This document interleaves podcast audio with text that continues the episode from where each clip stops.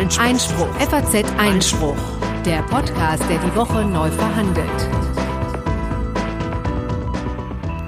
Hallo und herzlich willkommen zum Einspruch-Podcast, dem wöchentlichen Podcast der FAZ zu Recht, Justiz und Politik. Heute mit Folge Nummer 86 am 28. August 2019. Und Corinna, stimmt das überhaupt? Ist es Folge 86? Ja, es ist Folge 86. Okay, siehst du, ich bin, ich bin ganz aufgeregt, weil hier nämlich äh, unmittelbar vor der Sendung äh, dramatische Dinge passiert sind, über die wir gleich auch sprechen werden. Da bin ich etwas mit den Zahlen durcheinander gekommen.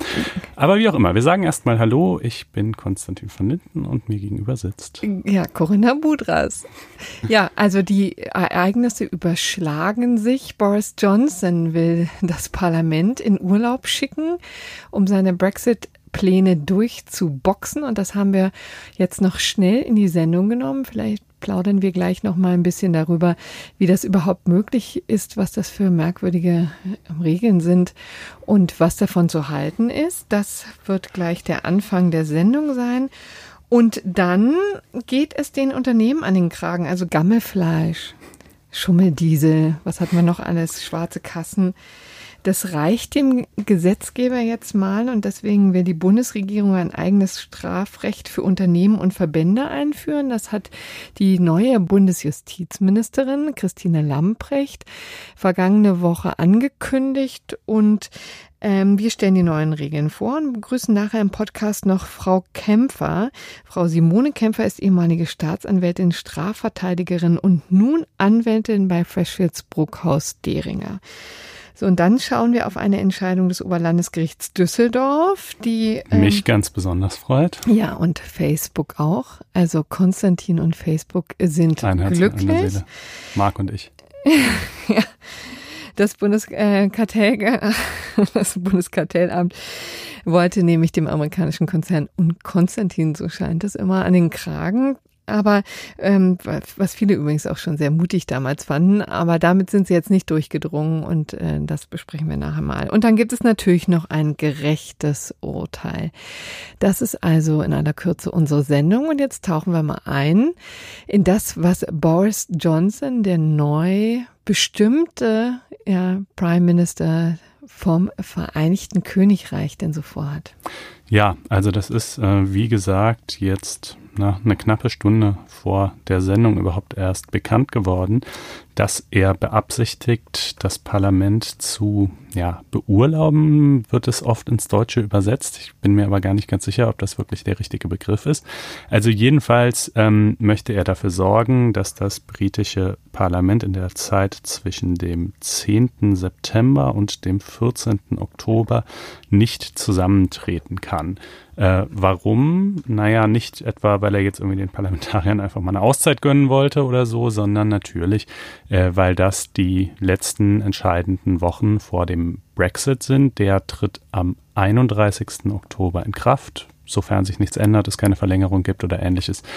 Und ähm, die Lage in der britischen Politik ist äh, ja ähm, zerfahren wie eh und je. Also ähm, es gibt äh, keine Mehrheit für einen No-Deal-Brexit, es gibt aber auch keine Mehrheit für irgendeine Alternative.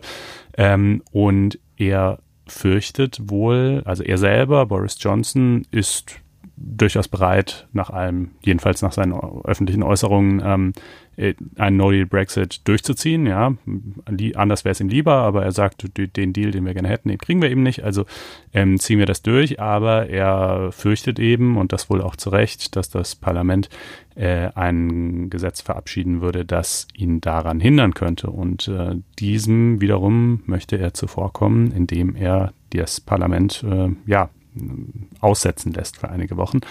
Äh, und das wirkt natürlich zunächst mal ganz ungeheuerlich. Ja, also das, das klingt wirklich wie eine unfassbar Dampframmen. Äh, Aktion, ja, die äh, jetzt ja auch Boris Johnson vielleicht nicht so uneigen ist, ja, also das tut er vielleicht manchmal, aber das ist schon wirklich ziemlich starker Tobak, ne? Ja, also erstmal mm, einfach rein technisch zu erklären, wie das überhaupt funktionieren würde. Die, das britische Parlament ähm, hat wird, hat üblicherweise in etwa einmal pro Jahr so eine Unterbrechung. Also die haben so eine, eine Session, nennt sich das im Englischen. Ich weiß nicht genau, was die akkurate deutsche Übersetzung wäre. Die dauert üblicherweise ungefähr ein Jahr, wird dann unterbrochen für einen relativ kurzen Zeitraum, dann ist die nächste Session. Ähm, diese Sessions können auch verlängert werden. Aktuell ist das so der Fall. Die, die momentan immer noch laufende Session äh, zieht sich schon seit 2017. Äh, was natürlich mit dem Brexit zusammenhängt, weil man da quasi nie irgendwie Zeit für eine Atempause gehabt hat. So, und. Und bei dieser Session muss man mal sagen, wenn die zu Ende ist, dann endet auch alles andere, also alle Gesetzesvorhaben, die auf den Weg gebracht sind, aber noch nicht in trockenen Tüchern, sind mithin passé. Genau. Und, äh, und während die eine Session quasi zu Ende ist, aber die nächste noch nicht angefangen hat, ähm, kann das Parlament eben nicht zusammentreten und nichts machen. Und ähm, nun äh, möchte Boris Johnson also erzwingen, dass diese Session am 10. September enden soll. Wie kann er das machen? Er macht das, indem er, also er kann es nicht aus eigener Machtvollkommenheit tun, sondern letzten Endes muss es die Queen tatsächlich anordnen. Aber ähm, die Queen folgt in aller Regel eigentlich, kann man sagen, immer äh, den Vorschlägen der Regierung, weil sie einfach apolitisch ist und natürlich irgendwie auch sein soll. Ja, also ich meine, es ist ja irgendwie natürlich, äh, ja, mutet es anachronistisch an, dass die Queen, die ja nun in keiner Weise demokratisch legitimiert ist, äh, sondern eben noch ein Überbleibsel aus aristokratischen Zeiten, äh, überhaupt irgendwie mitreden dürfen sollte bei äh, ganz wichtigen Entscheidungen, die die Geschicke des englischen Staats betreffen. Und sie darf das zwar, ähm, sie ist diejenige, die diese Entscheidung letzten Endes fällt, aber äh, weil sie sich, weil sie selber natürlich weiß, dass sie jetzt nicht wirklich ernstlich Politik gestalten kann, weil das natürlich keine Akzeptanz finden würde in der heutigen Zeit, ähm, folgt sie einfach den Empfehlungen de, der Regierung. Das heißt, es ist letztlich eine Formsache. So zumindest bisher immer. Das ist übrigens auch wirklich interessant und ein Riesennachteil gegenüber unserem Modell, weil selbstverständlich der Bundespräsident natürlich Gestaltungsspielraum hat, ihn auch durchaus nutzt, ja, mhm. und Leute und auch die Regierung mitunter auch zur Raison ruft das ganz legitimerweise, aber die Queen mhm. tatsächlich ganz anders. Selbst in so einem dramatischen Fall, wo man ja sagen kann, hat er sie eigentlich noch alle. Mhm. Ja, also der Bundespräsident, der muss, genau, der muss in Deutschland auch oft ganz am Ende des Gesetzgebungsverfahrens, wenn alles schon durch ist, alle haben zugestimmt, alles ist fertig, dann muss er es noch unterzeichnen. Und das kann er zum Beispiel auch verweigern. Das macht er natürlich auch fast nie, weil es auch irgendwie ein Übergriff wäre, aber es ist schon vorgekommen. Ähm, aber gut, der Bundespräsident hat natürlich auch immerhin noch etwas mehr demokratische äh, Legitimation ja. als die Queen. Ähm, so, also jedenfalls bisher war das immer so. Jetzt ist das hier, dieses Ansinnen von Johnson natürlich, ja, ein, ein solcher Ausnahmefall, dass ich keine Prognose abgeben möchte, ob die Queen es sich in dem Fall vielleicht mal doch anders überlegen könnte.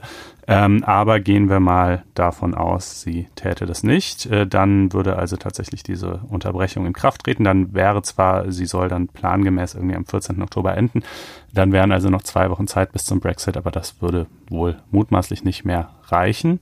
Ähm, jetzt ist natürlich die Frage, was, also kann das irgendwie sein, kann man das nicht verhindern oder dergleichen. Ähm, eine Sache, die sicherlich passieren wird, wird da, ist, dass es ein Misstrauensvotum gegen Johnson geben wird. Ja, das ist ja ohnehin schon geplant, ne? Hm. Für nächste, nee, für diese Woche. Für diese, nee, für, ist es für diese oder für nächste? Ich bin gerade nicht ganz sicher, aber jedenfalls in beiden Fällen noch vor dem Zeitpunkt, hm. wo dann das Parlament quasi ausgesetzt werden soll. Und dieser Umstand wiederum könnte natürlich auch Auswirkungen auf die Bereitschaft der Queen haben. Weißt du, also sozusagen, wenn ich halt vom Regierungschef diesen ohnehin schon relativ äh, ungeheuerlichen Wunsch angetragen bekomme und gleichzeitig ein, ein Misstrauensvotum gegen diesen Regierungschef läuft oder unmittelbar stattzufinden im Begriff ist, dann spräche ja vielleicht doch manches dafür, zumindest den Ausgang dieses Misstrauensvotums äh, abzuwarten, denn ähm, einer Regierung, die quasi vielleicht äh, gerade auf dem Weg nach draußen ist, hm. ähm, äh, würde man vielleicht äh, nicht mehr die Hand reichen wollen, um, um ähm, ja noch diesen, diesen letzten Akt sozusagen durchzusetzen. Ähm, Im Übrigen kann das Ganze natürlich vor den Gerichten angegriffen werden. Auch das äh, wird zweifellos geschehen. Ich meine, es gibt sogar, äh, ich ja. meine, es gäbe sogar schon einen, einen äh, Case, der schon läuft. Naja, der ehemalige Premierminister John Major hat zumindest auf BBC jetzt angekündigt, dass er dagegen vorgehen möchte, nicht gegen die mögliche Entscheidung der Queen, genau. weil die unanfechtbar ist. Aber er ist jedenfalls der Meinung, dass schon die Bitte von Boris Johnson anfechtbar ist vor einem Gericht und Gen würde diesen Weg auch beschreiten wollen. Ja, und das ist ja auch gut vorstellbar, denn nur, dass äh, der britische Premierminister diese Möglichkeit prinzipiell hat, heißt ja nicht, dass er sie äh, auch in jeder Situation rechtmäßigerweise zur Anwendung bringen dürfte. Das ist, was weiß ich, da gibt es ja viele Parallelen auch äh, zum deutschen Recht. Keine Ahnung, der Justizminister ist weisungsbefugt. Das heißt aber nicht, dass jede Weisung des Justizministers äh, auch in Ordnung wäre oder so. Ist jetzt äh, gerade das erste Beispiel, was mir einfällt. Ähm, ähnlich vielleicht hier.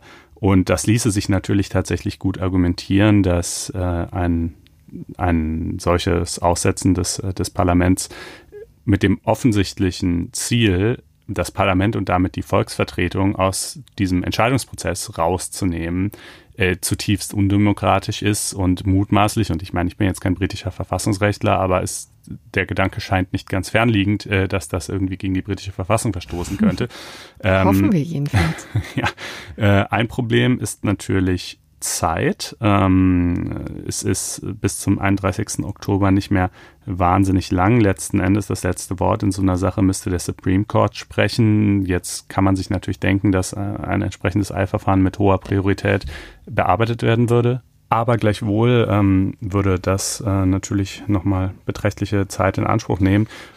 Daneben gibt es gibt übrigens zu dieser rechtlichen Frage natürlich schon unterschiedliche Gutachten, die so ein bisschen so ausfallen, wie ähm, man es erwarten würde. Der Generalanwalt der Tories, also von Johnsons Partei, sagt, ja, äh, völlig in Ordnung, kann man machen. Dieses Instrument sieht das englische Recht schließlich vor, dann kann man es auch anwenden. Und ähm, äh, der äh, Labour Party, der, deren Generalanwältin, meine ich, äh, hat natürlich irgendwie schon im Vorfeld das äh, ganze Gegenteil bezeugt und gemeint, krasseste Missbrauch irgendwie von, von ähm, Regierungsmacht, den man sich nur denken könnte. Ja, das ist auch noch ein wichtiger Hinweis. Das Ganze war schon tatsächlich jetzt in den letzten Wochen mal Thema in Großbritannien, hat es hier nicht zu große Aufmerksamkeit geschafft, aber letztendlich wurde das schon in den Debatten, die jetzt ähm, für die Kandidaten durchgeführt wurden, schon mal war das Thema gewesen. Und auch da hatte Boris Johnson schon angedeutet, dass er das nicht vollkommen ausschließen möchte. Mhm. Es gibt auch eine Gruppe von Parlamentariern, ähm, habe ich eben noch gelesen, die angekündigt haben, äh, dass sie einfach trotzdem zusammentreten werden. das wäre ihnen dann auch egal. Ähm, also es sind wirklich unglaubliche Zustände, muss man schon sagen. Ähm, ich glaube, sehr viel weiter kann unsere Analyse an zu diesem Zeitpunkt nicht gehen. Vielleicht nochmal den Hinweis, ich finde das ja merkwürdig. Also auf der einen Seite ähm, hofft er natürlich jetzt jegliche Gesetzgebung zu, ähm, zu Stoppen, verhindern. verhindern ja. Aber auf der anderen Seite schneidet er ja auch jegliche Art von Lösungsmöglichkeit in diesem Punkt ab. Ne? Also das ja. ist wirklich mit vollem Karacho auf die Wand zu steuern, oder? Ja, aber ich glaube, wissend, dass es halt einfach keine Lösung mehr geben wird. Ich meine, die, die, die Suche der Briten nach einer Lösung der Art und Weise des Brexit, die geht ja nun wirklich schon seit Jahren und da kommt einfach nichts bei raus. Also die wissen es selber nicht, die, die, die Mehrheiten sind so äh, ungünstig verteilt und äh, die Präferenzen äh, irgendwie teilweise auch so in, intern widersprüchlich, äh, dass äh, da halt für nichts irgendwie sich eine, eine Lösung abzeichnet. Wobei jetzt le letztendlich ja alles sich am Backstop entzündet und der ist ja auch nur deswegen eine Rückfallposition, weil man der Meinung ist, man findet keinen Weg ähm, danach, ja, mhm. zusammen, mhm. also nach dem Ablauf der weiteren zwei Jahresfrist und natürlich, wenn man sozusagen endlich mal längerfristig planen würde, dann bräuchte man diesen Backstop nicht. Aber das ist jetzt auch in den Wind gehustet. Ist ja nicht mhm. so, als hätten alle Beteiligten das nicht jetzt schon über Monate, ja, letztendlich sogar Jahre hinweg versucht. Aber es wird also deutlich, dass es immer brenzlicher ist jetzt. Mhm es eigentlich wirklich ein Zug, der kaum mehr aufzuhalten ist, es sei denn, wir kommen jetzt dazu, dass es Neuwahlen gibt, das Ganze nochmal verlängert wird? Genau, das wäre natürlich äh, durchaus im Bereich des Vorstellbaren, dass äh, das Misstrauensvotum äh, gegen Johnson durchgeht, in der Folge Neuwahlen anberaumt werden und man dann vielleicht auf einmal ganz andere Mehrheitsverhältnisse hat. Das wäre allerdings auch keine Lösung des Problems, denn die Frist dieser ganze, Pro genau, die Frist läuft gleich wohl. Am 31. Oktober ist vorbei. Ähm, England, und es ist noch nicht mal so, dass die EU einseitig, wenn jetzt also in England beispielsweise das totale Chaos ausbreche, sagen könnte, ja, wir verlängern das mal, sondern England und zwar das englische Parlament müsste es zunächst mal beantragen. Mhm. Und ähm, ja, wie handlungsfähig das englische Parlament ja, zu das irgendwas englische Parlament momentan oder ist. nicht, also wahrscheinlich der Prime Minister, ne? Denn die Prime Ministerin hat ja damals auch den Antrag als solchen gestellt, ne? Und nur sie kann im Grunde genommen, also oder er, den dann tatsächlich ähm, zurücknehmen bzw. um Verlängerung bitten. Ja, genau, du hast äh, völlig recht. Also die Regierung, äh, an der wäre es eben, das zu tun. Aber Johnson möchte ja eigentlich gerade den No-Deal-Brexit und insofern äh, spricht nicht so viel dafür, dass er das tun wird. Ja, und das, da die Engländer anders als wir kein konstruktives Misstrauensvotum haben, sondern dann tatsächlich erstmal in eine gähnende Leere fallen. Ja sind die Dinge so, wie sie sind. Also crazy times. Ja, aber hallo, also äh, aufregend, aufregend. Wir äh, werden sicherlich in der nächsten, einer der nächsten Folgen, vielleicht auch schon in der nächsten Folge, äh, da nochmal drauf zu sprechen kommen, aber wir wollten euch schon mal so eine erste Analyse liefern.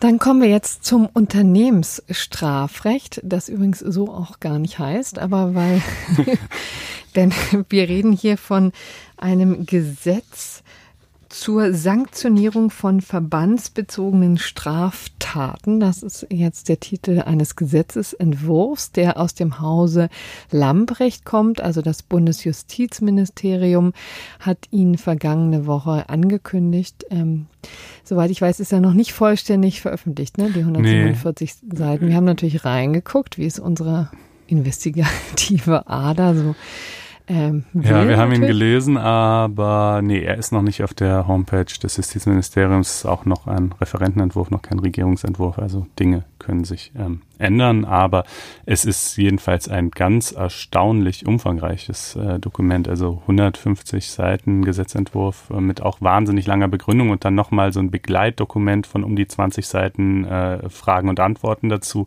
äh, habe ich so bisher noch nie gesehen. Ja. Und äh, tatsächlich ist die Sache auch relativ lang gereift. Also für uns hat der Strafverteidiger Kubizell das mal in einem schönen Beitrag auf FAZ Einspruch niedergeschrieben, wie die Historie des Unternehmensstrafrechts so war. Ja. Da und könntest du jetzt gleich deinen kleinen Werbeblock ein. Richtig, genau. Das, diese Gelegenheit kann ich nicht ungenutzt verstreichen lassen. Also, äh, wenn ihr diesen Text lesen wollt und noch keinen Einspruch haben solltet, dann empfehle ich euch dringlich auf faz.net-einspruch testen zu gehen und euch dort ein kostenloses vierwöchiges Probeabo zu klicken. Dann könnt ihr beispielsweise diesen Text zur Historie des Unternehmensstrafrechts lesen, einen weiteren, äh, der deutliche Kritik an dem Entwurf übt und in den nächsten Tagen, spätestens nächste Woche, werden wir auch noch eine umfassende äh, Analyse zu dem ganzen Entwurf auf der Seite haben. Im Übrigen haben wir natürlich täglich auch rund ein Dutzend, meistens eher mehr andere juristische Texte. In diesem Sinne faz.net-einspruch testen. Ja, zurück in der Sendung. Wir haben, ich kann vielleicht nochmal deutlich machen, wo eigentlich das Problem lag, weshalb man es jetzt über Jahrzehnte versäumt hat, das einzuführen oder jedenfalls ähm, den Unternehmen an den Kragen zu gehen. Es gab immer das Hauptargument war vielleicht, dass rechtswidriges Verhalten denklogisch nur Personen an den Tag legen können, also natürliche Personen und eben gerade nicht so Unternehmen, ja, oder ja. Körperschaften, eben die ja von handelnden Personen äh, nur geführt werden, ja. Aber das ehrlich gesagt ist auch etwas, was man relativ leicht äh, umstoßen kann als Argument, denn nichtsdestotrotz können ja Unternehmen auch Verträge schließen und sich binden und natürlich hat das dann auch Folgen, rechtliche Folgen, aber auch eine ganze Menge tatsächliche. Und deswegen ist es jetzt auch durchaus logisch, dass wir da jetzt zu diesem Ergebnis kommen, dass es jetzt mehr oder weniger auch Unternehmen äh, vor den Kali gezogen werden können. Es ist übrigens auch nicht so, dass es das bisher gar nicht gab. Ne? Es gab natürlich das Ordnungswidrigkeitenrecht, Paragraph 30 hat das insbesondere vorgesehen, kommen wir auch später noch hinzu. Da gab es schon den einen oder anderen Fall, insbesondere im VW, dieses Skandalkomplex, äh, wo das schon mal eine Rolle spielt. Aber Du möchtest noch was sagen? Ja, ähm, das Argument war ja immer so ein bisschen, Strafe setzt Schuld im Sinne persönlicher Vorwerfbarkeit voraus und das kann man ja wohl von einem Unternehmen nicht sagen, aber mein Gott, das ist so ein bisschen so ein verkopftes, äh, dogmatisches Argument. Ähm, natürlich ist das Strafrecht, wenn man es auf Unternehmen anwendet, nicht in allen Punkten identisch äh, zu dem Strafrecht, wenn man es auf ähm, äh, natürliche Personen anwendet, aber Gleichwohl kann man es ja für sinnvoll befinden, das zu machen. Aber tatsächlich finde ich auch auf der Ebene des, des Strafzwecks, also des Grundes, warum man überhaupt straft, äh, da müssen ja auch andere Erwägungen zum Tragen kommen. Ja, also es ist ja nicht so, dass es für das, weißt du, für, für den einzelnen Menschen, der bestraft wird, der kann dann in sich gehen und denken, puh, das ist jetzt unangenehm und äh, ich will mich bessern und, äh, und ich empfinde das irgendwie als einschneidend und so. Aber das alles trifft ja natürlich auf das Unternehmen nicht zu. Das hat ja keine Gefühle. Es gibt ja nicht den Herrn VW, der irgendwo sitzt und traurig ist, dass er verurteilt wurde, ähm, äh, sondern es trifft ja halt natürlich die, die Anteilseigner, den gegebenenfalls den Vorstand, vielleicht auch je nachdem, wie arg es ist, auch die Arbeitnehmer oder so. Also das muss man schon im Hinterkopf haben, dass die Strafe auf eine völlig andere Art und Weise wirkt und auch ja schon gerechtfertigt sein kann, sicherlich, aber eben durch andere Zwecke gerechtfertigt sein muss. Ja, und jetzt gucken wir uns mal an, was denn da nun eigentlich drin steht in dem neuen Gesetzentwurf, also es geht immer darum zu gucken, ob das Management Vorkehrungen hätte treffen können, um Straftaten im Unternehmen zu verhindern. Also insbesondere, was wir jetzt zum Beispiel bei Siemens gesehen haben mit den Schmiergeldern, bei ähm, VW zum Beispiel, was jetzt die Dieselsoftware angeht. Ähm, so, und das ist ein äh, wichtiger Punkt und es sollen auch Anreize geschafft wer geschaffen werden, Compliance-Systeme zu errichten und, ähm, und interne Investigations, also Ermittlungen durchzuführen, um dann auch das eine oder andere aufzuklären. So, und ähm, da gibt es verschiedene San Sanktionsmechanismen. Ähm, das Wichtigste und auch einschlägigste sind einfach die Geldbußen, die erheblich erhöht werden. Die sind eben beim OVI, ähm, so wie wir es bis jetzt haben, also bei den Ordnungswidrigkeiten gedeckelt bei 10 Millionen. Und das soll künftig anders werden. Das soll nämlich reichen bis zu 10 Prozent des jährlichen weltweiten Umsatzes des Unternehmens. Bei großen multinationalen Konzernen kann das natürlich ganz erhebliche Ausmaße annehmen und gleicht sich insofern übrigens an, was wir zum Beispiel im Kartellrecht schon sehen oder was auch im Datenschutz auch derzeit möglich ist. Ja, also das wird erheblich erhöht. Ähm, bei fahrlässigen Taten sind es übrigens ähm, immerhin bis zu fünf Prozent des durchschnittlichen Jahresumsatzes, ja. Und diese, also das ist jeweils die Höchststrafe. Ähm, die kann natürlich geschmälert werden. Zum einen, wie du schon gesagt hast, wenn die zeigen konnten, eigentlich haben wir eine super Compliance-Struktur hier, es ist jetzt nur trotzdem irgendwie durchgerutscht. Und ja. auch, wenn da kommen sie. wir auch gleich zu, ja. Okay. Du Gut, dann, nee, dann, nee, dann will ich gar nicht, äh, dann will ich gar nicht. Ich will nur die möglichen Sanktionen nochmal aufzählen, weil es gibt natürlich noch eine, äh, die Möglichkeit einer Verwarnung, also wenn man das Gefühl hat, dass da ist noch Besserung in Sicht. Aber es gibt auch die Todesstrafe, sozusagen, also als Ultima Ratio die Verbandsauflösung, ja, und zwar immer dann, wenn Leitungspersonen beharrlich erhebliche Verbandsstraftaten begehen, ja, also muss schon wirklich ganz hartnäckig ähm, daran arbeiten, das Unternehmen in den Ruin zu führen, ja. Und ähm, auf der anderen Seite, wie du eben jetzt richtig schon sagtest, gibt es ja auch Milderungsmöglichkeiten, wenn man eben interne Ermittlungen anstrengt, ja, meistens eben durch externe Kanzleien, Wirtschaftskanzleien, die dann ins Unternehmen kommen und da mal ordentlich ähm, durchfegen, ja. So, und äh, da gibt es natürlich besondere äh, Voraussetzungen. Also diese internen Ermittlungen müssen eben wesentlich zur Aufklärung der Verbandsstraftat beitragen und sie müssen eben unabhängig sein. Das werden wir auch gleich noch vertiefen. Das ist ähm, abzugrenzen von der Verteidigung. Also natürlich kann sich das Unternehmen dann auch einen Verteidiger nehmen, ja, um dann sozusagen vor Gericht die bestmögliche Position auszukämpfen, aber diese internen Ermittlungen müssen eben von anderen unabhängigen unter ähm, Anwälten durchgeführt werden. Ja, das ist das, das gefällt nicht jedem. Das gefällt nicht jedem. Das können wir schon mal ankündigen, genau.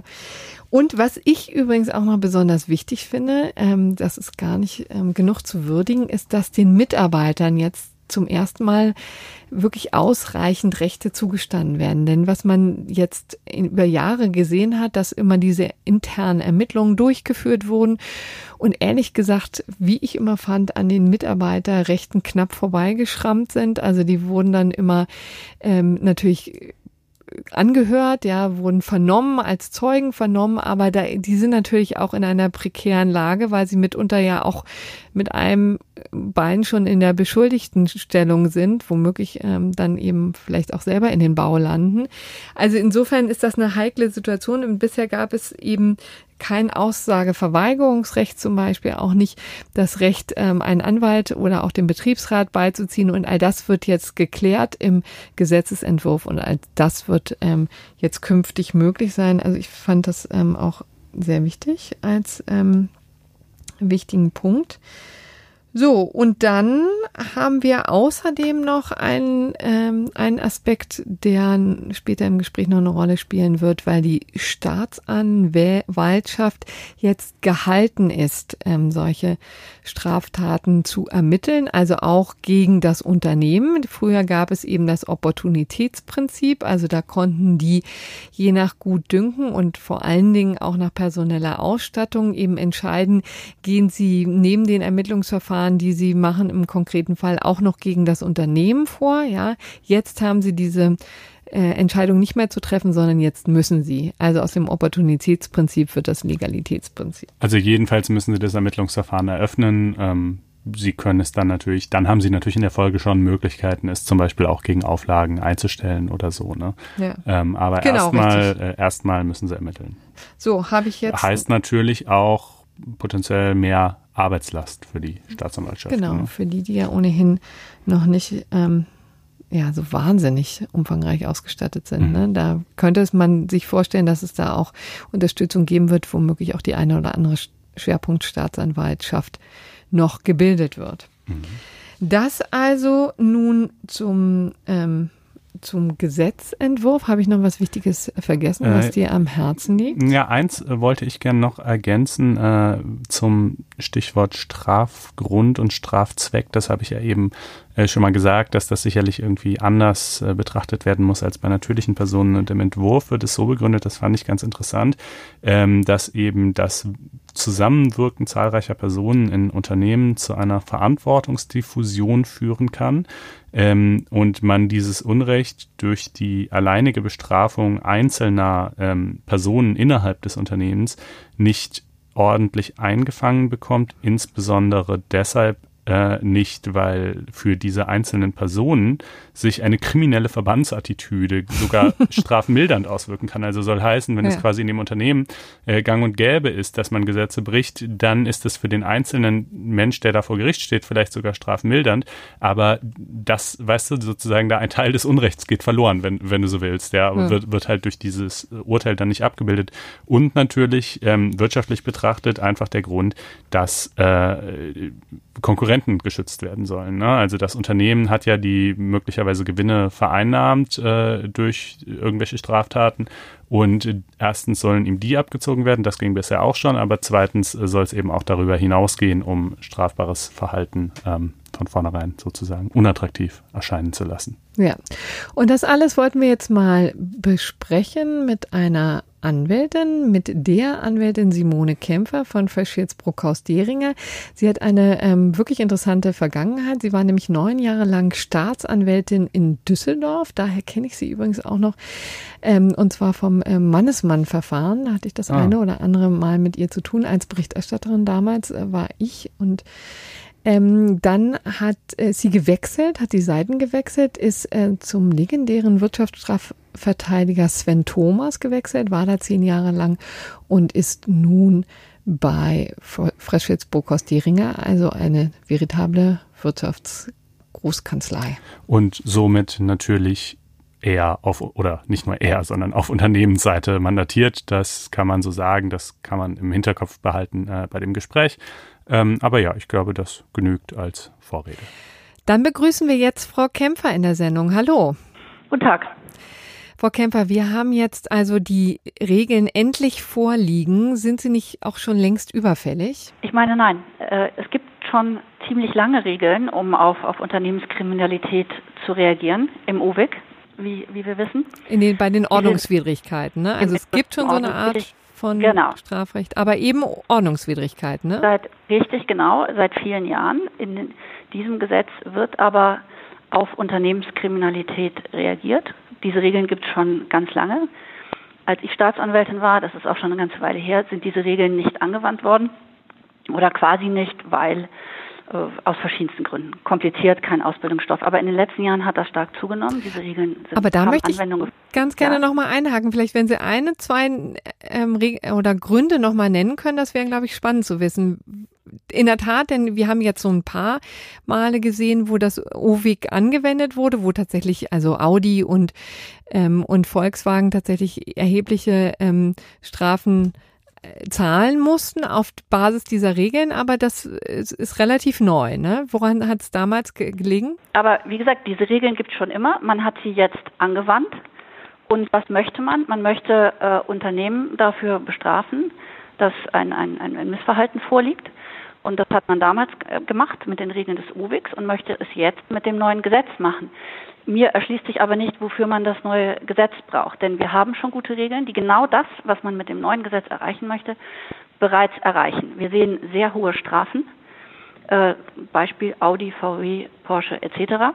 Das war, ging bis ja, zu einer Milliarde. Ist das ne? denn nicht so? Also, das ist ja einer der, eines der Argumente, die sich auch jetzt in dem Entwurf der Reform finden, dass die eigentliche Strafe eben maximal 10 Millionen betragen konnte, was für ein kleines oder mittelständisches Unternehmen eine Riesensumme sein kann, aber für einen internationalen Konzern mehr oder weniger Peanuts sind. Und der Rest äh, von dieser Milliarde war ja nur Gewinnabschöpfung, sprich, wenn ich ein Riesenkonzern bin, dann ist das Schlimmste, was mir droht, dass ich dasjenige wieder verliere, was ich durch eine Straftat zunächst erwirtschaftet habe, plus diese Summe von 10 Millionen, die mir nicht besonders wehtut. Also will sagen, das hat halt vielleicht keine so besonders starke abschreckende Wirkung entfaltet.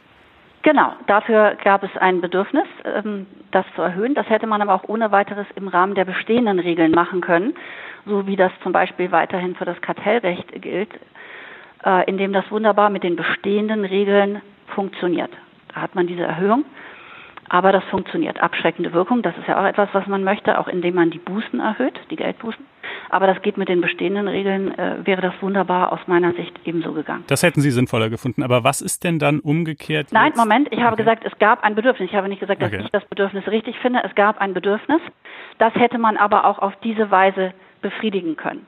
Ich bin der Meinung, dass die, die Höhe der Geldbußen schon drastisch ist und unverhältnismäßig hoch. Wir haben in Deutschland Konzerne mit äh, dreistelligen Milliardenumsätzen. Zehn Prozent davon wären zweistellige Milliardenbeträge. Das hat potenziell existenzvernichtende Wirkung. Aber Sie haben sicherlich noch andere ähm, Beweggründe, ne, warum Sie das sozusagen ablegen, vielleicht, äh, ablehnen. Vielleicht kommen wir dazu jetzt mal.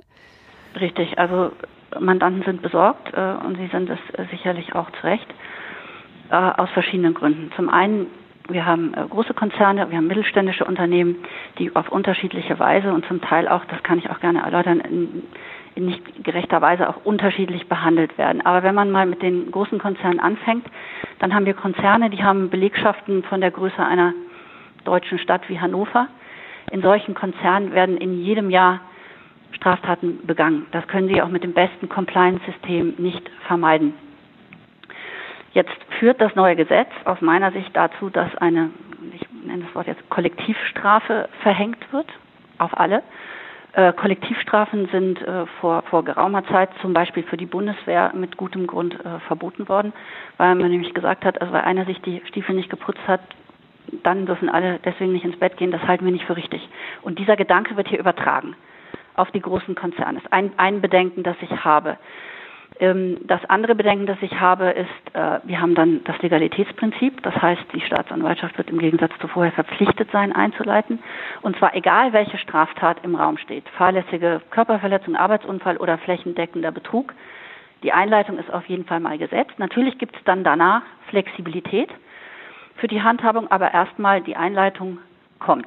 Inwieweit kommt es denn dann aber ähm, zur Regulierung? Ich nehme an, so eine Körperverletzung wird dann sehr schnell ähm, rausfallen, weil dann klar ist, naja, das ist etwas, was jetzt nicht Teil der Unternehmenskultur ist und nichts, wofür das Unternehmen als solches gerade stehen muss, ne? Naja, was heißt rausfallen? Also es, zunächst mal ist es ja eine unternehmensbezogene Straftat, die die Möglichkeit bietet, all das Instrumentarium, das das neue Gesetz gibt, in, in Gang zu setzen.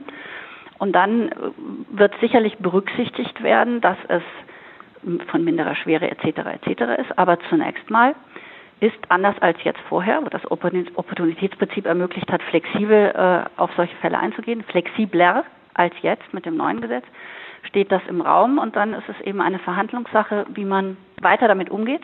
Und das bringt mich zu, der, zu dem nächsten großen Problem für die Mandanten. Nach dem Gesetz gibt es Strafmilderungen, wenn man Internal Investigations macht und alles offenlegt. Und zwar ein Rabatt bis zu 50 Prozent. Das ist ja von erheblicher Bedeutung. Genau, das müssen wir ganz kurz nochmal erklären. Internal Investigation ist auch ein relativ neuer ähm, ja, Arbeits Bereich für Anwälte, die sozusagen in Unternehmen geholt werden, wie zum Beispiel äh, VW oder auch Daimler. Es gibt diverse andere Bereiche, wo das in letzter Zeit der Fall war, wo sozusagen von Anwälten, von privaten Anwälten eben diese Untersuchungen intern geführt werden und die Staatsanwaltschaft ist außen vor. Ne? Das vielleicht sozusagen als kleiner Einschub. Mhm, mhm. Also in der Tat, äh, der Begriff ist relativ neu, kann aber nicht nur von externen Anwälten, sondern auch von der internen Revision zum Beispiel durchgeführt werden. Große Konzerne sind häufig schon aktienrechtlich verpflichtet, das zu machen. Äh, und in letzter Zeit ist das sehr häufig gerade in großen Verfahren durchgeführt worden. Und äh, anlässlich dessen haben sich viele Fragen gestellt. Und vor allem eine sehr wichtige, tut man das in geschützter Sphäre, also ist das Beschlagnahme geschützt oder ist es das nicht?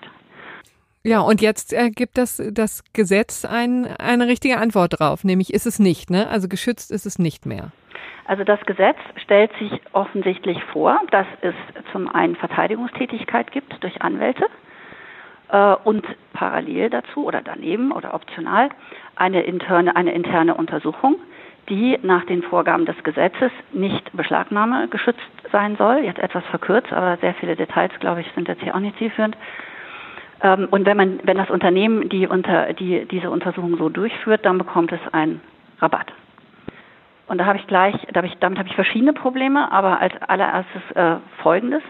Wir haben nicht nur große Konzerne, die Adressat dieses Gesetzes sind, sondern auch Mittelständler. Es gibt, stellen sich einen mittelständischen Bauunternehmer vor, der feststellt, dass in seinem Unternehmen ähm, Korruption, Bestechung stattgefunden hat. Der wendet sich an seinen langjährigen strafrechtlichen Berater und sagt, klär das mal auf. Der tut das auch. Es wird dann geklärt. Der, der, der Unternehmer entscheidet sich, ich gehe damit jetzt zur Staatsanwaltschaft, ich möchte ein sauberes Unternehmen. Und der Staatsanwalt müsste nach den neuen Regeln sagen, prima, aber den Rabatt gibt es nicht, weil das war ja dann Verteidiger, der das aufgeklärt hat und kein, Klammer auf, zweiter Fragezeichen, unabhängiger in, interner Ermittler. Ähm, Was ist der Grund dafür? Gesagt, könnte man könnte man sagen, ganz kurz noch, ähm, ein großes Unternehmen kann sich natürlich einen, einen Unternehmensverteidiger leisten, der die ganze Sache unter dem Blickwinkel der Verteidigung auch untersucht und aufklärt. Und parallel dazu einen internen Untersucher, ähm, der das macht, was die Staatsanwaltschaft sich vorstellt äh, und kommt somit auf jeden Fall in den, in den Genuss des Rabatts. Also überspitzt gesagt kam mir der Gedanke, als ich das gelesen habe, äh, die Frage, ob man diesen Rabatt bekommt, hängt davon ab, wie viele Anwälte man sich leisten kann. Und ein Mittelständler steht da natürlich ganz anders da als ein Großkonzern.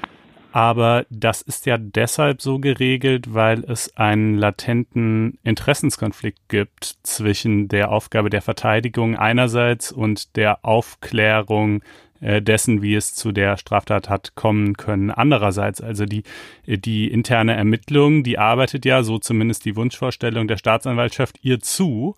Äh, und weil sie das so umfassend und gründlich tut und dann auch tatsächlich zur Aufklärung beiträgt, gibt es diesen Rabatt, wohingegen der Verteidiger, naja, unter Umständen kann das auch vielleicht auch für den Verteidiger sinnvoll sein, aber jedenfalls stellt der, glaube ich, etwas andere Überlegungen noch an oder noch zusätzliche Überlegungen äh, und äh, wird sich halt, wird halt sehr genau darüber nachdenken, ob er das wirklich so in der Form der Staatsanwaltschaft übergeben will oder es nicht lieber drauf ankommen lässt. Und damit genau, mh, ja, nee, nee. habe ich das, habe ich das große Problem.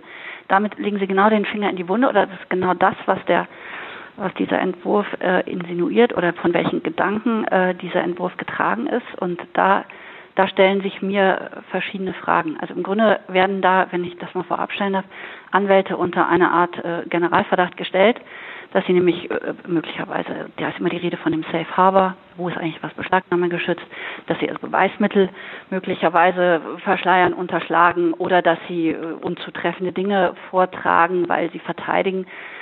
Äh, damit habe ich ein Problem, weil das ist, das, das spiegelt die Praxis und die Erfahrung aus der Praxis auch überhaupt nicht wider. Sachverhaltsaufklärung ist originäre Verteidigungsarbeit. Ein Verteidiger muss, um ordentlich verteidigen zu können, einen Sachverhalt aufklären. Und das sollte ihm auch möglich sein, genauso wie bei der natürlichen Person im geschützten Raum. Das ist ungefähr so, wie wenn Sie einer natürlichen Person, da würde zu Recht jeder auf, aufschreien, die sich äh, möglicherweise strafbar gemacht haben, sagen, also wenn du wenn du ein Geständnis abgeben möchtest, ähm, dann kriegst dann wird das nur strafmildernd berücksichtigt, wenn du es äh, ohne ohne deinen Verteidiger machst. Ja, da sprechen Sie einen Punkt an, äh, der, glaube ich, auch noch an einer zweiten Stelle des Entwurfs von Relevanz ist, nämlich eben die ähm, Stellung des äh, Verteidigers und äh, was man ihm so äh, alles zutraut oder auch nicht. Ähm, es werden ja hier auch Regelungen getroffen zur Beschlagnahme von Unterlagen ähm, im Zuge dieser Internal Investigations. Können Sie da vielleicht erstmal einfach erklären, was genau der Entwurf vorsieht und dann können Sie gerne auch sagen, äh, was Sie davon halten. Also der Entwurf äh, trifft gar, gar nicht allzu viele Neuerungen, soweit man das bislang verstanden hat, sondern äh, stellt let, äh, letztlich äh, klar, was ohnehin schon gilt. Verteidigungsunterlagen, also direkte Kommunikation zwischen Beschuldigtem und seinem Anwalt zur Vorbereitung der Verteidigung äh, war schon immer geschützt. Die, die drängenden Fragen aus der Praxis, die auch teilweise berücksichtigt werden in, in dem Entwurf, sind die Fragen, was ist eigentlich beim Anwalt, beim Berufsgeheimnisträger geschützt. Da soll geschützt sein alles zwischen einem Beschuldigten, also einem Unternehmen, das auch Beschuldigtenstatus hat, und dem Anwalt, sonstiges aber nicht, was ziemlich weitreichend ist. Was fällt denn da und alles drunter? Alles, was nicht, äh, was, was ein Anwalt mit einem Mandanten austauscht, der nicht Beschuldigter ist. Das ist sehr, sehr viel. Gilt im Übrigen auch für andere Berufsgeheimnisträger.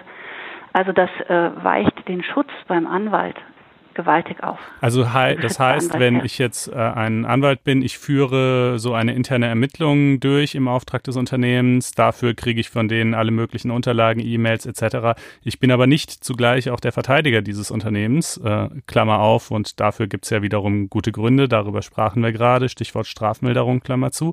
Äh, dann kann also bei mir munter beschlagnahmt werden, richtig? Das wird gerade hitzig diskutiert, wie der Entwurf äh, insoweit zu verstehen ist. Ich verstehe ihn so, dass weiterhin, wenn das Unternehmen Beschuldigter ist, beim Anwalt die Dinge geschützt sind, auch wenn der Anwalt eine Internal Investigation durchführt. So, so ist der Entwurf zu verstehen.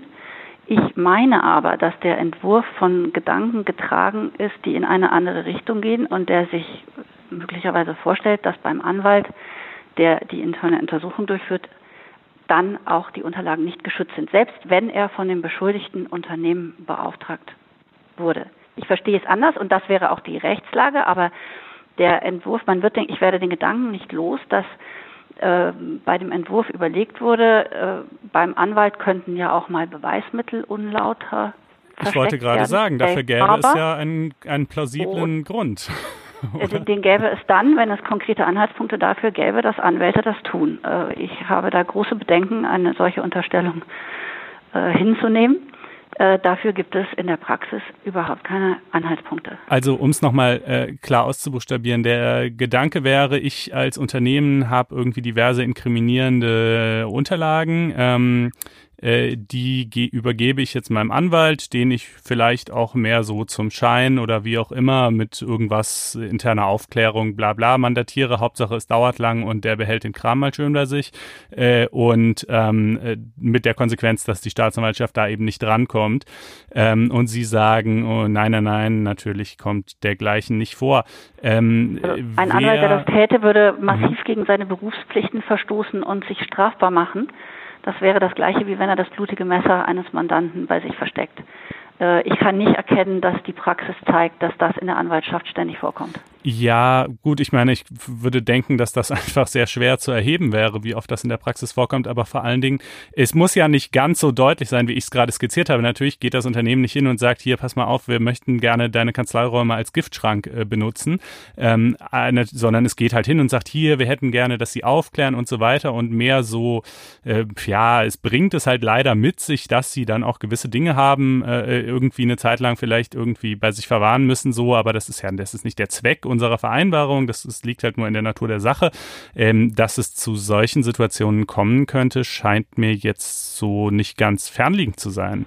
Also ich sehe, ich sehe hierfür äh, weder statistische Anhaltspunkte noch, noch, noch sonst irgendetwas. Wäre ein hochunseriöses, Schrägstrich, straf, gegebenenfalls strafbares Verhalten eines Anwalts. Das ist nicht das, was Anwälte in solchen Situationen tun. Anwälte werden von großen Unternehmen beauftragt, Sachverhalte aufzuklären und entsprechende Lösungen zu finden. Und ich kann nicht erkennen, warum äh, eine interne Untersuchung äh, nicht mehr glaubwürdig sein soll, wenn sie nicht durch einen Anwalt, der Verteidiger ist, dessen originäre Aufgabe es ist, die Sachverhalt aufzuklären, um ordentlich verteidigen zu können, warum das so sein soll. Wird das neue Gesetz zu einer Entlastung vielleicht auch auf Managementseite führen, wenn die Unternehmen selbst, selbst haften oder werden wir es dann ganz viel auch mit Parallelverfahren zu tun haben? Also ich glaube eher letzteres, also parallel oder gemeinsam oder zeitlich versetzt. Momentan ist es so, dass die Unternehmen verfolgt werden, mit Geldbußen, Geldbußen verhängt werden und die äh, Individualverantwortlichen ebenso, parallel hintereinander oder in einem gemeinsamen Verfahren.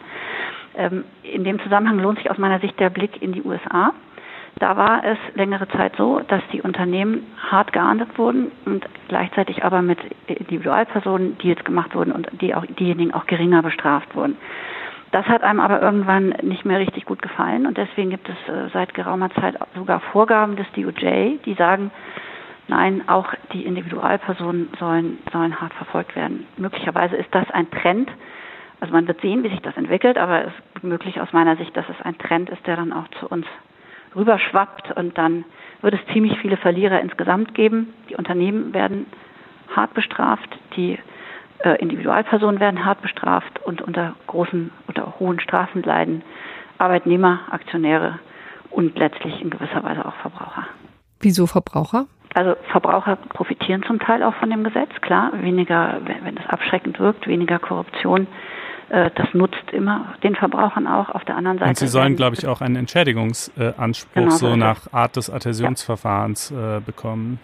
Genauso ist es. Dafür haben wir aber schon sehr gute Regelungen seit 2017 auch nochmal verschärft, also verbessert für die Verbraucher, die deren Stellung äh, stark schützen. Also da gibt es schon sehr viel, was ihnen hilft.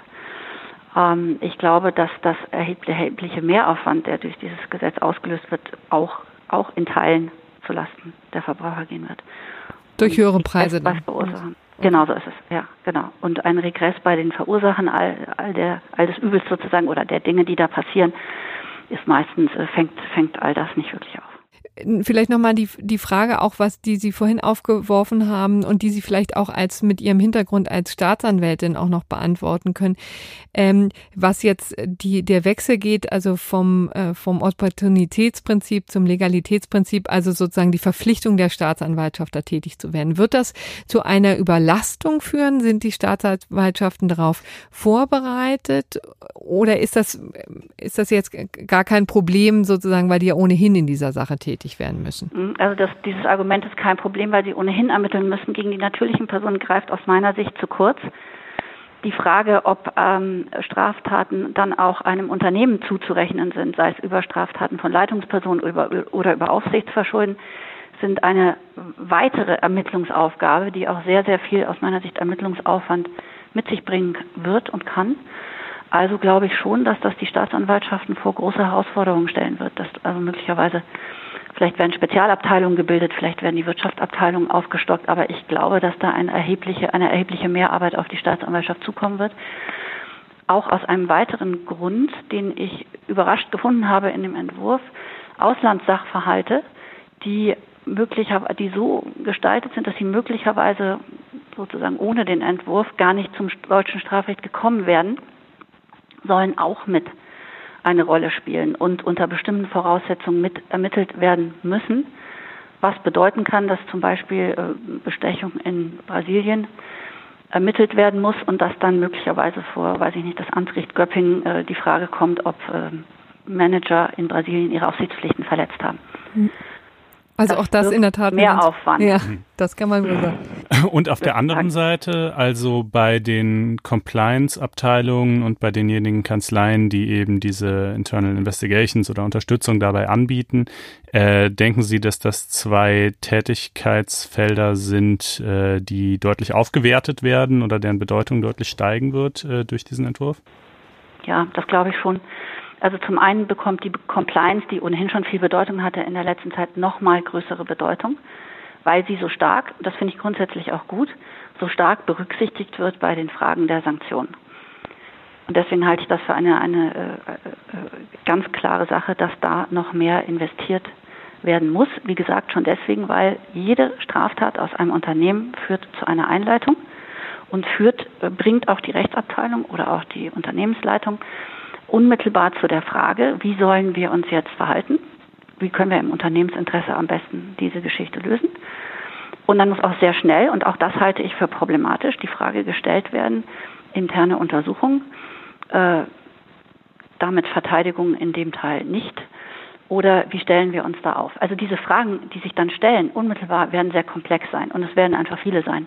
Und von daher wird da viel zu tun sein. Gut, dann bedanken wir uns recht herzlich, Frau Kemper. Ja, vielen Dank. Gut, so viel also zum Unternehmensstrafrecht. Und dann kommen wir jetzt zum Teil der Sendung, auf den ich mich am allermeisten gefreut habe, nämlich die Entscheidung des Oberlandesgerichts Düsseldorf zum, zu der Anordnung, die das Bundeskartellamt äh, gegenüber Facebook getroffen hatte. Und zwar, wenn ich mich recht entsinne, ja genau, im Februar dieses Jahres. Da haben wir hier natürlich auch schon drüber gesprochen im Podcast in Folge Nummer 61, nämlich äh, wer sich das nochmal im Detail anhören möchte. Um es aber auch hier in wenigen Sätzen zumindest zusammenzufassen. Das Bundeskartellamt hatte Facebook aufgegeben, innerhalb eines Jahres dafür zu sorgen, dass die Daten der Nutzer, die bei den diversen Diensten, die Facebook gehören, ähm, dass die nicht mehr zusammengeführt werden. Also es ist ja nicht nur Facebook, sondern zu dem Konzern gehört ja auch WhatsApp, Instagram, Oculus, äh, Masquerade und noch manch anderer Kram. Und ähm, momentan ist es halt so, wenn du dich bei Facebook anmeldest, dann wirst du schon gefragt, ob du damit einverstanden bist, äh, dass diese Daten zusammengeführt werden.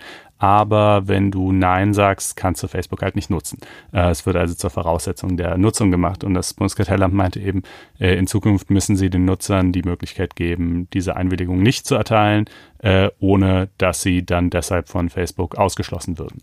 Ähm, und auch erst nach Erteilung der Einwilligung dürften sie die Daten dann eben zusammenführen. Das war äh, vor allen Dingen deshalb äh, ein bemerkenswertes Vorgehen, weil diese Problematik, ob das nun in Ordnung ist oder nicht, die Daten zusammenführen, natürlich in erster Linie eine datenschutzrechtliche Fragestellung ist und insofern auch die Datenschutzbehörden eigentlich dazu berufen wären, ähm, wenn sie das nicht in Ordnung finden, da irgendwie äh, Schritte einzuleiten.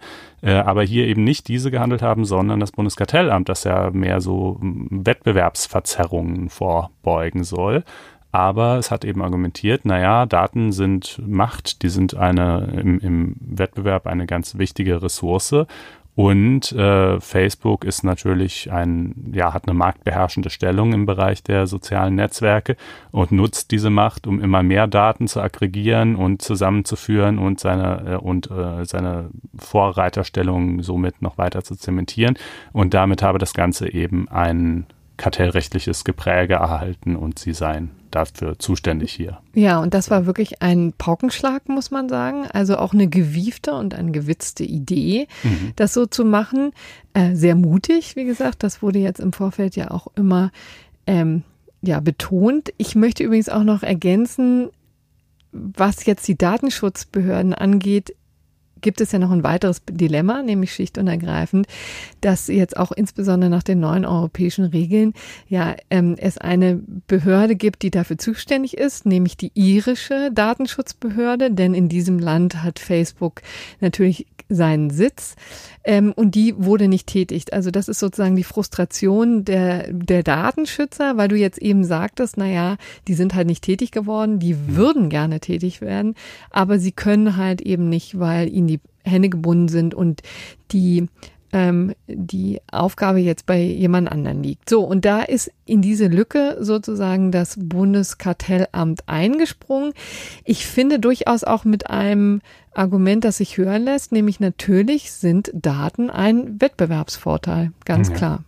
Das ist in der Tat auch so. Ähm, es ist auch nicht so, also das Oberlandesgericht Düsseldorf, um mal das Ergebnis vorwegzunehmen, hat jetzt im Verfahren, es ist nur das Verfahren des einstweiligen Rechtsschutzes bisher und es hat die aufschiebende Wirkung der Klage, die Facebook natürlich gegen diesen Bescheid eingereicht hat, wiederhergestellt. Ja, also dieser ja. Bescheid ist ein Verwaltungsakt. Klagen gegen Verwaltungsakte haben oft aufschiebende Wirkung, aber auch nicht immer.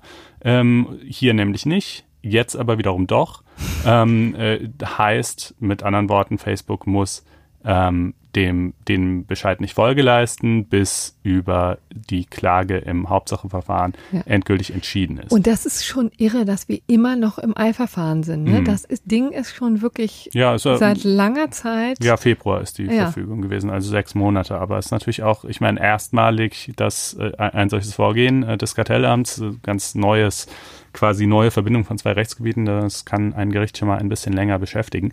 Und ähm, ja, der, äh, die, der Beschluss des Oberlandesgerichts Düsseldorf hat es auch durchaus in sich. Also die haben eine sehr deutliche Sprache gefunden, das äh, muss man wirklich sagen.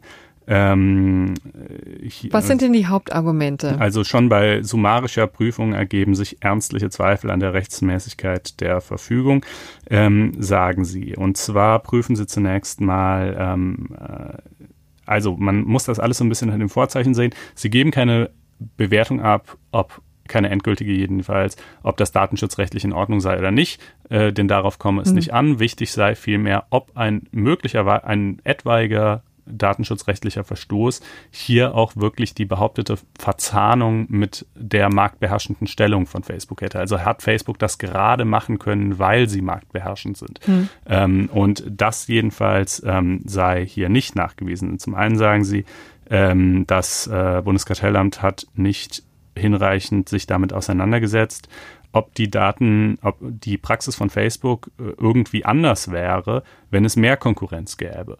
Ähm, das ist, das sei ja nicht unbedingt zwingend so. Und tatsächlich kann man auch sagen, es gibt viele Leute, die einfach alles abklicken, egal wie. Und wenn es jetzt halt irgendwie noch einen Konkurrenten gäbe, wäre es ihnen auch egal. Und deshalb könnte Facebook möglicherweise äh, genau die gleichen AGB äh, stellen, auch, auch wenn es da halt ein anderes Netzwerk gäbe. Ja, und ähm, da könnte man natürlich entgegenhalten und sagen, naja, viele Leute machen das halt, weil sie nicht anders können, weil eben die ganzen Freunde, Verwandte, wie auch immer, Geschäftspartner drin sind und deswegen muss man das eben tun. Richtig, und das ist auch genau einer der weiteren Punkte, äh, auf äh, denen das äh, Oberlandesgericht zu sprechen kommt.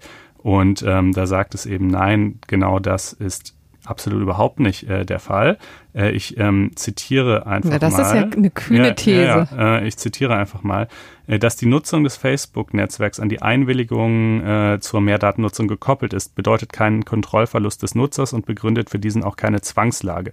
Es macht lediglich eine Abwägung zwischen den Vorteilen, die aus der Nutzung eines werbefinanzierten und damit unentgeltlichen sozialen Netzwerks resultieren und den Konsequenzen, die mit der Verwendung der Mehrdaten durch Facebook verbunden sind, erforderlich. Diese Abwägung kann der Nutzer unbeeinflusst und vollkommen autonom Konsum nach seinen persönlichen Präferenzen und Wertvorstellungen treffen. Dass sie, wie die erhebliche Zahl der Facebook-Nutzer, monatlich rund 32 Millionen und der Facebook-Nicht-Nutzer rund 50 Millionen zeigt, unterschiedlich ausfallen kann, belegt nicht ansatzweise eine Ausbeutung des Nutzers. Sie ist erst recht kein Beleg für einen Kontrollverlust über die Daten. Ähm, und naja, da, da macht sich das äh, OLG das aber auch ziemlich leicht, finde ich. Genauso wie du. Es macht es sich, also ich würde ja noch zugestehen, ähm, dass die das reine Gegenüberstellen der Zahl der Nutzer und der Nichtnutzer äh, nicht vollständig aussagekräftig ist. Denn ja, ähm, ja unter den 50 Millionen sind halt viele Babys und, und irgendwie Rentner und so weiter, aber das ist ja für, für dich subjektiv nicht so wichtig, dass die kein Facebook nutzen, wenn aber du vielleicht halt Mitte 30 bist und irgendwie äh, alle deine Freunde das aber eben sehr wohl tun. So. Ja. Ähm, äh, also da, das erfasst deine subjektive Lage nicht unbedingt komplett. Gleichzeitig muss ich aber auch sagen, von, es ist einfach unzutreffend, äh, wenn Leute so tun, als als sei, es ist, es ist halt eine Unbequemlichkeit. Auf, Facebook zu verzichten, macht ein paar Dinge ein bisschen unbequemer. Aber es ist, niemand kann mir ernstlich erzählen, dass er darauf angewiesen ist oder in seinem Leben sonst nicht klarkommt. Ich selbst benutze es nicht, ich kenne Dutzende Leute, die es nicht benutzen, die kommen alle relativ reibungslos durch den Alltag. Ja, ähm, ist natürlich machbar, ist klar. Äh, es ist absolut machbar. Und das ist eben, und da finde ich, hat das OLG völlig recht, eine subjektiv zu treffende Entscheidung, äh, bei der eben auf der einen Seite die Frage ist, wie sehr stört dich das, dass deine deine Daten zusammengeführt werden, auf der anderen, wie gerne möchtest du Facebook benutzen und die kann so oder so ausfallen. Aber Facebook ist kein Grundbedürfnis, bei dem man quasi an so etwas wie einen Kontrahierungszwang schon denken müsste, äh, unter allen Umständen, äh, dass quasi, dass man quasi den Leuten unter günstigsten Aber ein Kontrahierungszwang ist jetzt auch nicht notwendigerweise für einen Wettbewerbsverstoß. Ne? Also das finde ich wiederum jetzt zu weit gegriffen. Ja, nee, aber hier ging es ja jetzt jedenfalls mal um die Frage, sozusagen, inwieweit ist inwieweit besteht eine reale Alternative für den Nutzer. Und die besteht halt schon, weil man kann es nicht nutzen und das ist ein bisschen unpraktisch, aber es ist nicht das Ende der Welt. So, dann kommen wir noch, ich habe hier noch ein, zwei weitere Zitate, die ich zum Besten geben muss. Ja, äh, nicht belastbar ist ebenso das Argument des Bundeskartellamts. Durch die Sammlung von Daten könnten materielle und immaterielle Güter der Nutzer des Netzwerks bedroht werden, so zum Beispiel im Hinblick auf etwaige Vermögensdelikte, beziehungsweise unter dem Gesichtspunkt der Offenbarung von Einkommen, Aufenthaltsorten, Krankheiten, politischen Ansichten oder sexueller Orientierung. Abgesehen davon, dass dieser Gesichtspunkt an den Ge Gebotsaussprüchen der angefochtenen Amtsentscheidung vorbeigeht, weil sie ohne Rücksicht auf die genannten Aspekte aller Mehrdaten erfassen, sind die Ausführungen in der Sache substanzlos und nichtssagend. Substanzlos und nichtssagend. Ja, das finde ich wirklich Warum herrlich, das? weil es, ja, weil es, was das OLG hier in etwas gewundenen Worten sagt, ist einfach, ihr malt den Teufel an an die Wand, ihr zeichnet irgendwelche düsteren Dystopien, was alles Schreckliches mit diesen Daten passieren könnte, wie es ja die Verfechter des Datenschutzes tatsächlich regelmäßig mhm. tun. Aber ihr weist das nicht nach, dass irgendwas davon tatsächlich passiert. Und die bloße, das bloße in den Raum stellen von, ja, es könnte ja aber theoretisch sein, ja, sicher, theoretisch könnte vieles sein, aber darüber reden wir hier nicht, äh, sondern über das, was ihr halt belegen könnt. naja, aber es belegen. hat ja nun auch schon praktische Relevanz entfaltet durch die Datenskandale der vergangenen Jahre, also Cambridge Analytica, wenn ich da ja. mal das einführen darf. Ne? Also es ist ja nicht, das ist, das scheint Aber mir substanzlos zu sein, was das OLG da ja, aber selbst gesagt Cambridge Analytica, da lief ja tatsächlich was schief. Das war ja von ja. Facebook nicht so, nee, aber in dem Sinne, dass das sozusagen auch von Facebook nicht so beabsichtigt war. Also, aber ist, äh, na, da ist man sich jetzt, also da, das ist eine weitere Diskussion jetzt. Also sagen wir mal so, ich, also meines Erachtens haben die es billigend in Kauf genommen, zu lange Zeit, ne? Das, Und dann äh, eben festgestellt, das geht so nicht. Mag der eine so oder die andere, der andere so sehen, sagen wir mal. Dann ist natürlich hier noch ähm, äh, der Punkt, Moment, äh, zum, zum Stichwort äh, äh, Kenntnis der Nutzer, also quasi Informiertheit ihrer Entscheidung. Ähm, da sagt das äh, OLG eben auch, naja, also in den AGB wird weitgehend darüber aufgeklärt. Mag sein, dass die kaum jemand äh, liest, aber auch das wiederum ist dann eben einfach Ausdruck der persönlichen Präferenz, dass es einen nämlich augenscheinlich so sehr äh, wohl doch wieder nicht interessiert, äh, denn sonst äh, könnte man es schon tun. Ähm, Spielte denn in diesem Zusammenhang auch eine Rolle, dass das ja auch um Daten geht von Dritten, die da gar nicht, noch, noch gar keinen Account haben und die trotzdem schon gesammelt werden auf diesen Like-Buttons oder ist das Nee, das war hier, das war, das war hier äh, nicht relevant, sondern hier geht es tatsächlich um Facebook-Nutzer. Das OLG sagt eben auch, ähm, also das wird ja auch erst dann relevant, wenn du Facebook nutzt und noch einen weiteren Dienst, denn sonst äh, gibt es ja nichts zusammenzuführen. Ähm, und äh, bei diesem weiteren Dienst hast du ja auch zumindest mal jedenfalls da, dazu zugestimmt, dass dieser weitere Dienst für sich genommen deine Daten sammelt. Was wäre das jetzt zum Beispiel? Instagram zum Beispiel. Ja. Ähm, das heißt, es geht ja nur in Anführungsstrichen um die Frage, ob du das zwar okay findest, dass Instagram deine Instagram-Daten sammelt, Facebook deine Facebook-Daten, aber schlimm findest, wenn beides kombiniert wird. Und äh, das ist jetzt auch eine Annahme, für die erstmal nicht so wahnsinnig viel spricht. Also ich meine, es mag natürlich diese Präferenz so geben ähm, und dann ist man ja frei, wie gesagt, es zu lassen. Ähm, aber es drängt sich jetzt jedenfalls nicht auf, ähm, dass äh, man irgendwie das jeweils für sich genommen okay, aber in Kombination äh, ganz schlimm finden würde. Und dann haben wir hier noch zu guter Letzt, äh, ja, ich glaube, das soll jetzt mal, also äh, ich habe übrigens auch auf Twitter, ich pack mal, pack mal einen äh, Link in die Show Notes, so ein kleines Best-of zusammengestellt der schönsten Zitate aus diesem Urteil. Es gibt noch ja. einige mehr, als ich hier jetzt vorlesen kann. Ähm, kann man sich wirklich ausdrucken und irgendwie ähm, unter das Kopfkissen legen. Oder ja, so. oder auch ähm, nicht. Oder, oder, oder, als Warnung an die Wand nageln. Äh, Denn ich äh, liege natürlich mit Konstantin über Eck, das möchte ich, ähm, wer das noch nicht jetzt äh, klar Rausgehört gesehen, rausgehört, möchte ich es nochmal explizit sagen. Auch als Berichterstatterin, die seit Jahren Facebook, Google, Amazon covert und auch diese Unternehmen wirklich eigentlich, also ich wage zu behaupten, ziemlich gut kennt. Also ich habe sie auch schon in ihren jeweiligen ähm, äh, Zentralen besucht und mit vielen, vielen Leuten gesprochen. Der Punkt ist, dass man natürlich über Datenschutz sagen kann, was man will, aber er hat natürlich auch in den letzten Jahren durchaus Wirkung gezeigt. Und es ist nicht so, dass jetzt die etlichen Verfahren, die es zum Beispiel auf EU-Ebene zu ähm, Google gegeben hat oder auch die Vorwürfe, die es gegenüber Amazon gegeben hat, nicht fruchten würden. Also es ist tatsächlich so, dass ähm, ich die es durchaus sinnvoll finde, wenn da mal ordentlich Gegenwind kommt, weil es die Unternehmen letztendlich auch besser macht. Ich finde, Facebook ähm, könnte auch noch wesentlich besser werden, wenn sie sich einfach die eine oder anderen Bedenken mal wirklich zu Herzen nehmen würden und nicht immer nur so tun, als, als würden sie es tun. Ähm, das ist sozusagen nur meine Beobachtung, die ich hatte. Also wenn man zum Beispiel mal Alexa nimmt, ja, Alexa hat ja, da gibt es natürlich auch erhebliche Kritikpunkte noch, aber es gibt weitreichende Datenschutzmechanismen. Ähm, und die haben, hat Amazon auch deswegen eingeführt, weil es natürlich wusste, wie ähm, insbesondere Deutschland ähm, und deutsche Kunden eben auf Datenschutz ähm, reagieren. Lustig, dass du dieses Beispiel wählen solltest. Äh, wo, da würde ich nun gerade unmittelbar dagegen halten, dass ähm, Alexa und äh, Dito, die Home Assistants von Apple und Google, äh, in Deutschland äh, aller Voraussicht nach äh, perspektivisch deutlich schlechter funktionieren dürften als in anderen Ländern, weil es nämlich vor ein paar Wochen äh, eine Verfügung, wenn ich mich recht entsinne, einer, das ist jetzt hier ja eigentlich nur eine Randnotiz einer Datenschutzbehörde gegeben hat, die gesagt hat, ihr dürft die, ähm, die äh, dort aufgenommenen äh, Dinge nicht mehr händisch von Leuten abgleichen lassen. Also ihr dürft nicht mehr händisch kontrollieren, ob ähm, Alexa richtig verstanden hat, was die Nutzer ihr gesagt haben, ähm, weil das ja quasi irgendwie eben auch wieder unter Datenschutzgesichtspunkten äh, äh, ganz fürchterlich sei. Also sprich eine der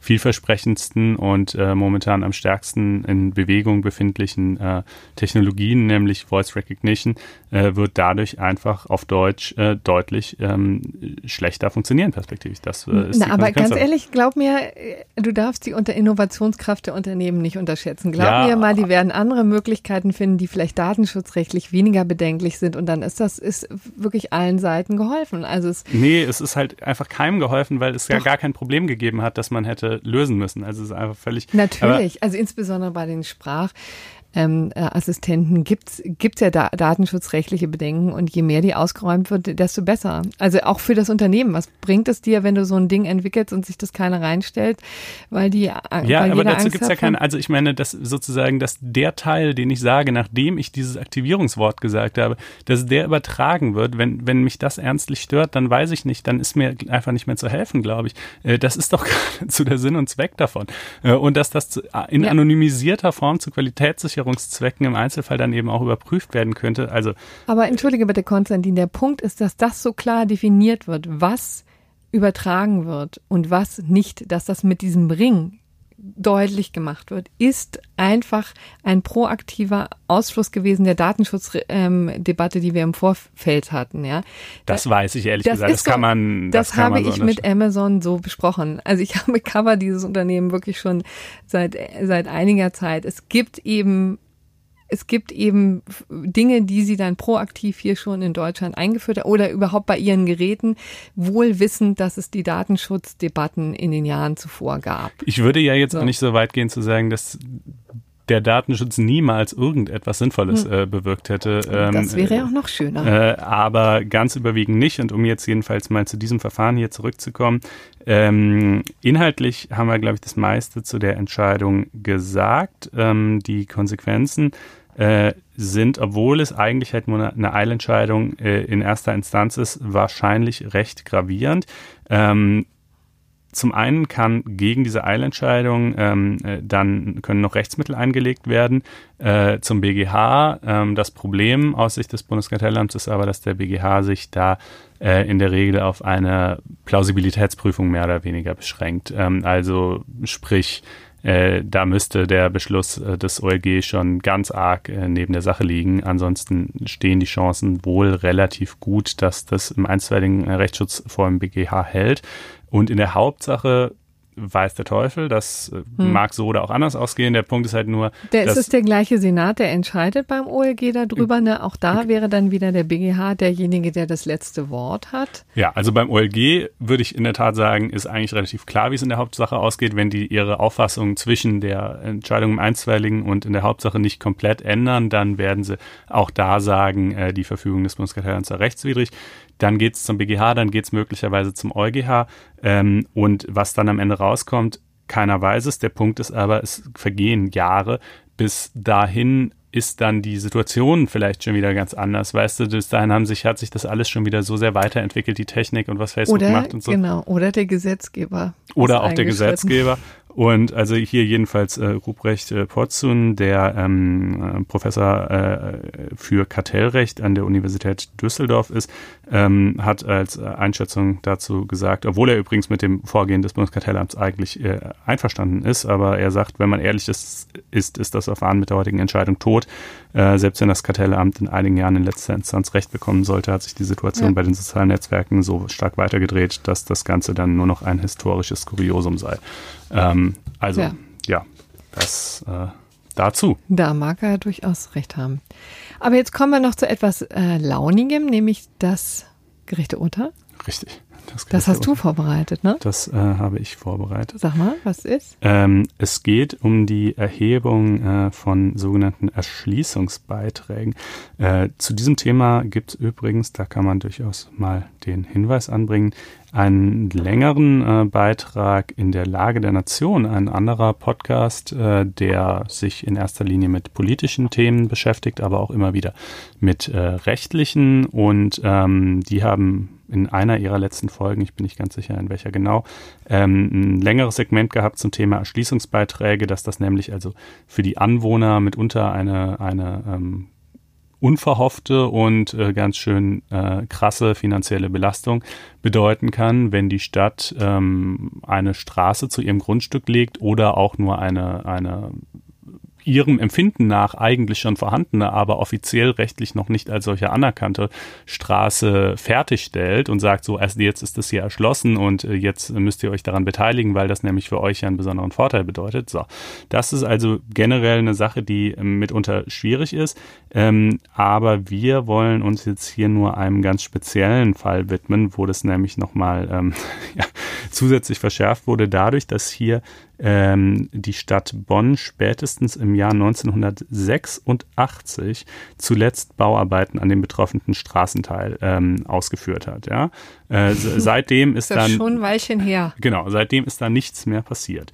Und ähm, dann im Januar 2000, äh, nee, im Juni 2017 vielmehr, also 31 Jahre später, äh, kam sie auf die Idee, den Anwohnern Gebührenbescheide zu schicken. Warum erst so viel später? Naja, weil damals 86 die Ecke einer Garage irgendwie noch in den Gehweg hineingeragt hat. Das, war, das entsprach aber nicht dem ursprünglichen Gestaltungskonzept. Ähm, dann wusste man nicht so recht, wie man das irgendwie damit jetzt umgehen sollte. Ähm, und dann irgendwie 2016, also wirklich endlose Zeit später, hat man sich einfach überlegt, dass man das Gestaltungskonzept halt insoweit ändert, dass, dass es eben sagt, es ist okay, dass die Garage da reinragt. Und deshalb konnte man dann erst äh, das Ganze offiziell abschließen und widmen. Also erst 2016 bestand diese Straße quasi in rechtlicher Hinsicht, wenn du so willst, mhm. äh, und, und den Gebührenbescheid erlassen. So, aber das, das ist ja wirklich auch, das ist auch ein Kuriosum. Das ist auch ein Kuriosum. Das ist halt einfach ein, ein natürlich groteskes Auseinanderfallen von rechtlicher Würdigung, die sagt, erst seit 2016 ist da eine fertige Straße und einfach Wahrnehmung der Anwohner, die da seit 1986 diese Straße haben, an der sich seither nichts mehr verändert hat und auch im Übrigen keinerlei Vorstellung über die, die Vorgänge, die da irgendwie in der Verwaltung äh, sich vollziehen haben und äh, sich darüber keine Gedanken machen können oder müssen. Ähm, und äh, das Gericht, äh, und dann haben sie eben natürlich gegen den Gebührenbescheid ge geklagt, äh, sind wahrscheinlich aus allen Wolken gefallen erstmal. Und in der Tat, ähm, das Gericht hat ihnen Recht gegeben. Ähm, es hat gesagt, jedenfalls nach mehr als 30 Jahren seit Entstehen ähm, sei die Erhebung von Gebühren ausgeschlossen. Ich möchte hoffen, dass sie ehrlich gesagt auch schon deutlich vorher ausgeschlossen ist, weil ich meine, jetzt nach 29 Jahren äh, würde es meinem Rechtsempfinden auch widerstreben. Ja. Ähm, aber das war jetzt hier insoweit nicht zu entscheiden, denn hier waren es ja tatsächlich 31 Jahre. Ähm, und ja, ich würde sagen, wenn das kein gerechtes Urteil ist, dann weiß ich es auch nicht. Finde ich auch sehr gerecht. So, und damit äh, wären wir jetzt am Ende der Sendung, des Podcasts. Danken für die Aufmerksamkeit. Freuen uns über Feedback. Genau, freuen uns über Feedback äh, auf blogs.faz.net-einspruch, wo ihr was zu den einzelnen Folgen schreiben könnt, oder in der lila-weißen Apple Podcasts App, wo ihr uns eine Sternchenbewertung geben und so insgesamt was zu dem Podcast schreiben könnt. Das würde uns beides sehr freuen. Ebenso natürlich, wie wenn ihr auf faz.net-einspruch testen geht und euch dort ein Probeabo klickt. In dem Sinne, macht's gut und bis nächste Woche. Tschüss. Ciao.